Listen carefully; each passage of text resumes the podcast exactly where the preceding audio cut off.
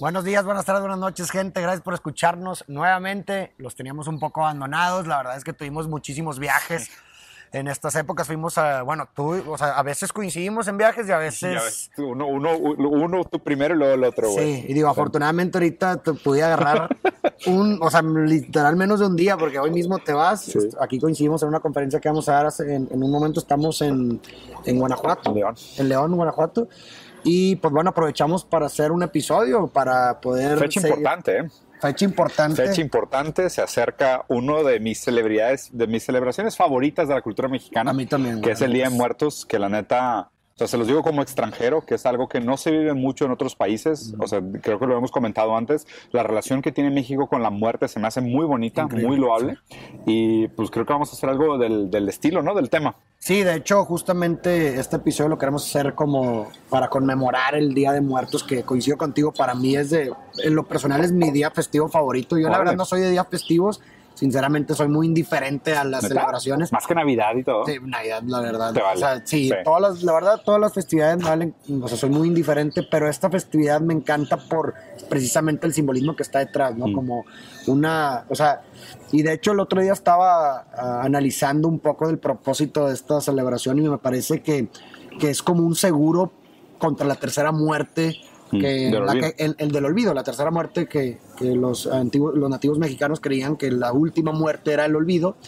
Eh, me parece que este, este día, esta festividad es como, una, es como un seguro contra el olvido, ¿no? Porque estás prácticamente eh, asegurando que una vez al año vas a dedicar, este día lo vas a dedicar a recordar eh, a tus seres queridos difuntos y esa es una, una, forma de traerlos a la vida, que pues ya ves que creían que este día las almas regresaban a visitar a sus seres queridos, pues simbólicamente eso es lo que sucede, ¿no? Si le, si le, dedicas eh, un día a recordar a tus seres queridos difuntos, de cierta forma están regresando simbólicamente a visitarte, ¿no? Porque a través del recuerdo y de la vocación ella se manifiesta, ¿no?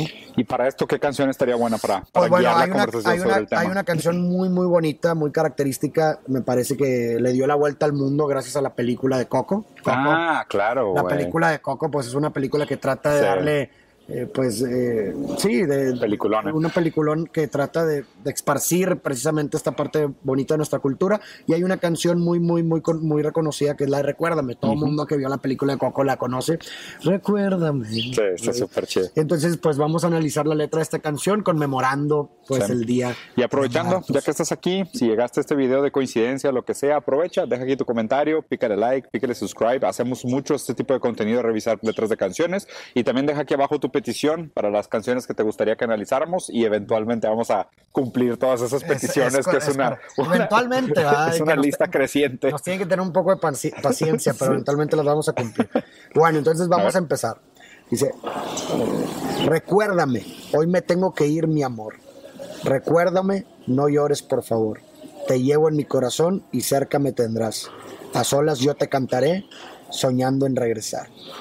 Recuérdame, aunque tenga que emigrar, recuérdame, si mi guitarra oyes llorar, ella con su triste canto te acompañará.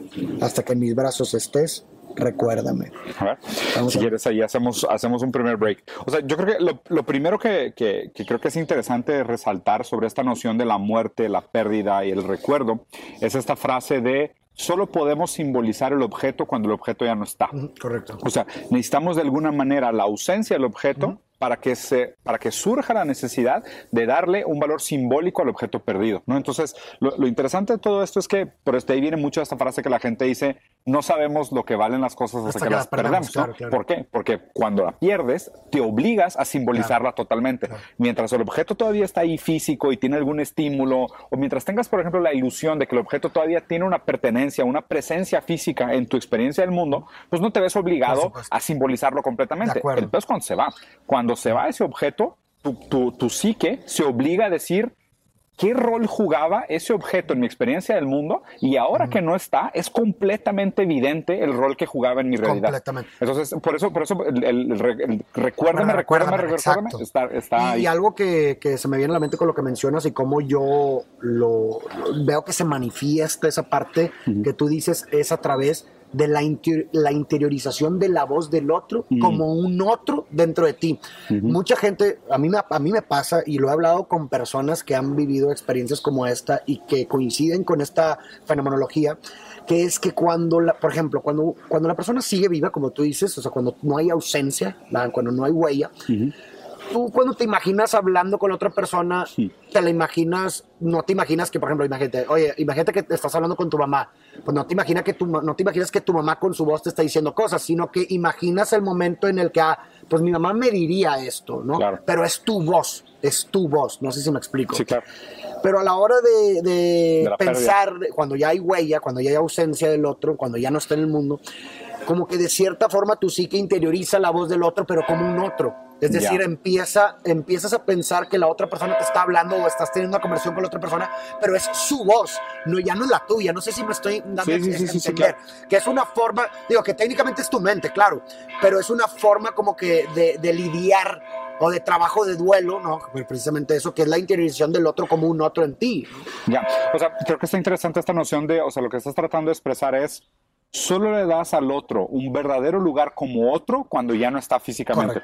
O sea, mientras, mientras él está ahí todavía, existe todavía esta idea de, pues, mi idea del otro, ¿no? Pero no es un otro tal cual, no es, no es una figura ajena, ¿no? Porque también, de hecho, creo que lo comentamos en algún momento cuando hicimos un, episodio sobre Derrida, sobre esta noción de la fantasía de tener control sobre este otro objeto. Pero cuando desaparece, también desaparece la ilusión del control, porque ya no, ya no se puede alterar. O sea, como que se siente realmente que se pierde la rienda o se pierde la la, autoridad que se tenía o, la capacidad de injerencia que se tenía sobre este otro, pues ya murió, pues ya no hay nada que puedas hacer, güey. Ya, ya solo queda como una voz eh, otra internalizada. Exacto, y, ese, eso me parece que sería el trabajo del duelo, o sea, el, objetivo del trabajo de duelo. O sea, darle realmente un lugar de otro. Darle un lugar al otro, porque como ya no está aquí, es una, me parece que es una forma, un mecanismo de lidiar con la pérdida de la psique. Es decir, ah, ok, y, me parece que ahí viene la frase de Rida, que la muerte es el fin del mundo y cuando ya no hay mundo que te cargue, yo tengo la, responsabilidad de cargarte. Entonces, es eso, ¿no? O sea, ya no hay mundo que te cargue, entonces la mente para lidiar con esa pérdida es yo te hago un lugar. Pero a ver, y, ahora, y ahora pongámonos en contexto, porque está interesante esta noción del, del Día de Muertos en México y esta canción de Recuérdame, porque el muerto vuelve.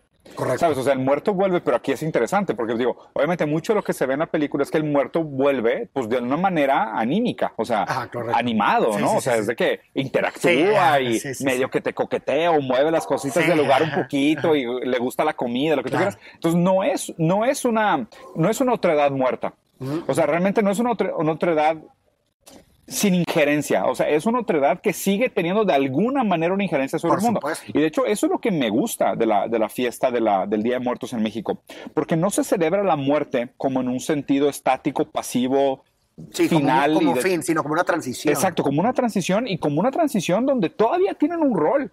O sea, donde todavía hacen algo sobre el mundo. Sí, sí, claro, o sea, una injerencia no es un muerto, o sea, no es una foto en una pared, güey, que es que ah, recordamos a los muertos y pasamos a verlos y tanta. no, son muertos que todavía te pueden tener un efecto sobre el mundo, ¿sabes? O sea, me encanta, me encanta esta historia de, por ejemplo, en Japón también se hace, que, y de hecho, o sea, famosamente en, en, Egipto también se hacía, se le pedía permiso a los faraones muertos de las grandes decisiones del pueblo.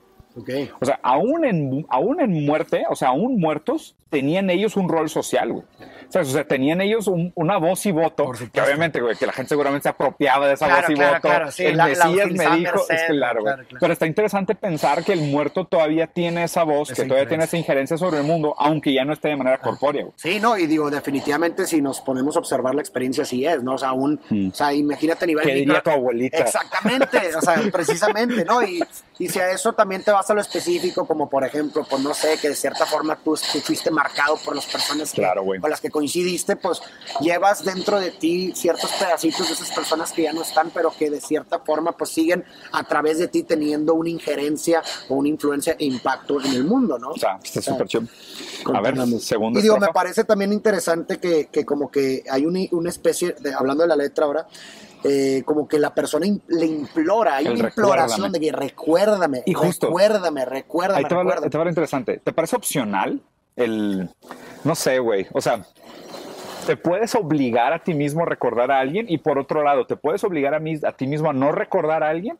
O sea, ¿te parece que realmente tenemos esa capacidad de libertad?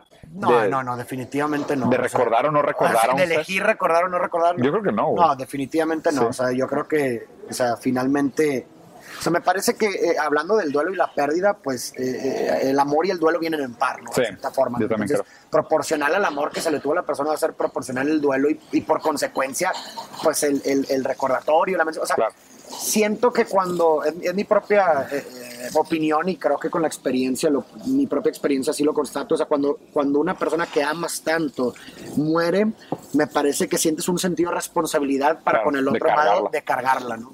Y, y, eso es lo que me encanta de este día, ¿no? Que, y lo decía también en el poema de Celande que, que de construir Derrida decía, el mundo ha partido, yo debo cargarte, ¿no?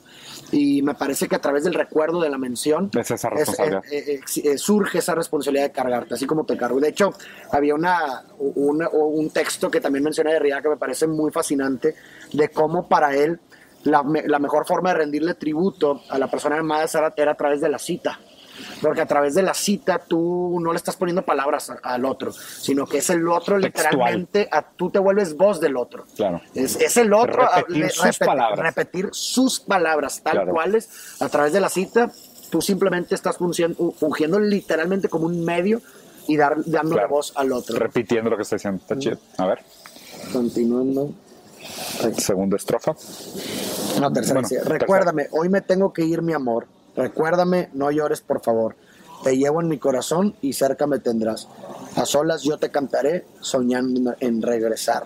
¿no? Que es precisamente esta idea del Día de Muertos, ¿no? Que la idea surge en que las almas se van al mundo, a la tierra de los muertos, pero no esperan a ser resucitadas ni juzgadas, sino que lo que esperan. Aceptan, ¿no? Lo, que esperan es simplemente el día en que puedan regresar a visitar a sus seres queridos, ¿no? Y entonces dice. Se apegan a estas A solas yo te cantaré soñando en regresar, ¿no? En que algún día pueda el día en que pueda regresar a visitarte. ¿no? recuérdame, aunque tenga que emigrar, recuérdame si mi guitarra, ah, pues se repite, es como un coro, si mi guitarra oyes llorar, ella con su triste canto te acompañará. Hasta que en mis brazos estés, recuérdame. Pues digo, está bonito también, ¿no? O sea, como el, el transformar la voz en llanto y el transformar el arte en, en, en, comunicación. O sea, está bonito como esas cosas trascienden, ¿no? O sea, el, como decías de que, o sea, si Derrida así esta, esta metáfora de que la mejor manera de rendirle tributo a los muertos es repitiendo textualmente su, su, voz, o sea, su palabra, siendo un interlocutor de sus ideas, pues está interesante cómo la música hace algo parecido, ¿no? o sea, la música de alguna manera como que atrapa ese sentimiento, atrapa esta intención, y pues después cuando se canta, pues se recuerda textualmente. ¿no? porque la música no vas a improvisar un texto, no vas a entrevistar, entrevistar improvisar una canción, vas a repetir tal cual palabra por palabra lo que dijo el autor original. Eso, eso, está bien cabrón de la es, música. Es un gran tributo en el sentido de, es que así lo dijo el autor. O sea, más allá de la paja mental que podamos hacer nosotros de la interpretación y de la hermenéutica, lo que tú quieras, está chido que, o sea, la letra que él escogió, la palabra que el autor escogió es esta. Y se inmortaliza en esa letra de canción, güey. Literalmente, o sea, hacer una pieza artística de esa índole es como dejar literalmente un pedazo de ti, pero tal cual, güey, y, que, que, cada vez que se repite, pues es una forma de darte vida y de influir aún ya no estando aquí en, en la, en la experiencia del mundo. Eso está bien cabrón. Y qué tan seguido hacemos este tipo de comentarios como haré tus palabras mías, o sabes, o sea, o, de que citar estas cosas como las máximas operativas para guiar tu propia vida, ¿no? Porque pues a fin de cuentas, o sea, se supone que el gran luto de la humanidad es la muerte de alguna manera del padre y la madre, que pues de manera como lo dijo Freud en Totem y Tabú, lo que hicimos fue la creación de las religiones. Y las religiones lo que hacen es sustituyen esa falta de la figura paterna y de la figura materna en la naturaleza y Dios. O sea, la naturaleza es la madre que provee y Dios es el padre que pone las reglas, la ley y cuida, ¿no? Entonces, está interesante cómo nosotros siempre llenamos ese vacío de la falta de manera simbólica con algo más que nos ayude a continuar funcionando. Y estas, y estas normas operativas está interesante. Justo hoy en la mañana estaba escribiendo sobre esta idea de que eh, el peor tipo de esclavo es el que aún después de haber perdido a su amo, continúa siendo esclavo porque el amo lo trae adentro. O sea, ¿por qué? Porque mientras tú continúes con estas normas, estos imperativos interiorizados, tú nunca cambiaste de postura. Simplemente dejaste de que pues, la ley está afuera y ahora la ley está adentro. pero sigue siendo la misma ley, ¿sabes? O sea, que, pudiera verse también de una manera positiva, que es como que pues, las cosas que aprendes de tus seres queridos, de tus papás, de tus hermanos, de tus amigos, una vez que se van, no importa que se hayan ido, porque ya eso que tú tenías en ellos, pues ya, güey, ya los hiciste tuyo. Exactamente. Ya funciona para ti, ya funciona para Completamente. Sí. Pues, Muy buena canción. Sí, pues yo creo que, pues bueno, conmemoración del Día de Muertos. Eh, no sé si este episodio salga un poquito, la idea es que salga antes del Día de Muertos. Y si lo están escuchando, pues aprovechen esta, esta celebración para rendirle un tributo pues, a alguna persona que, que ha fallecido, que ya no está aquí con ustedes. Aprovechar este día para, para traerlos simbólicamente, para recordarlos y traerlos simbólicamente a pisar tierra confiable a través de nosotros. Muy bien, este fue nuestro podcast, Farid y Diego, hablando un poquito sobre la importancia de la muerte, sobre recordar los seres queridos, qué rol juega. Dejen aquí abajo su comentario, qué les, qué les pareció, les gustó la canción. Ya vieron Coco, es una muy buena película que vale la pena también. Y pronto nos vemos por acá en otro episodio. Hasta luego.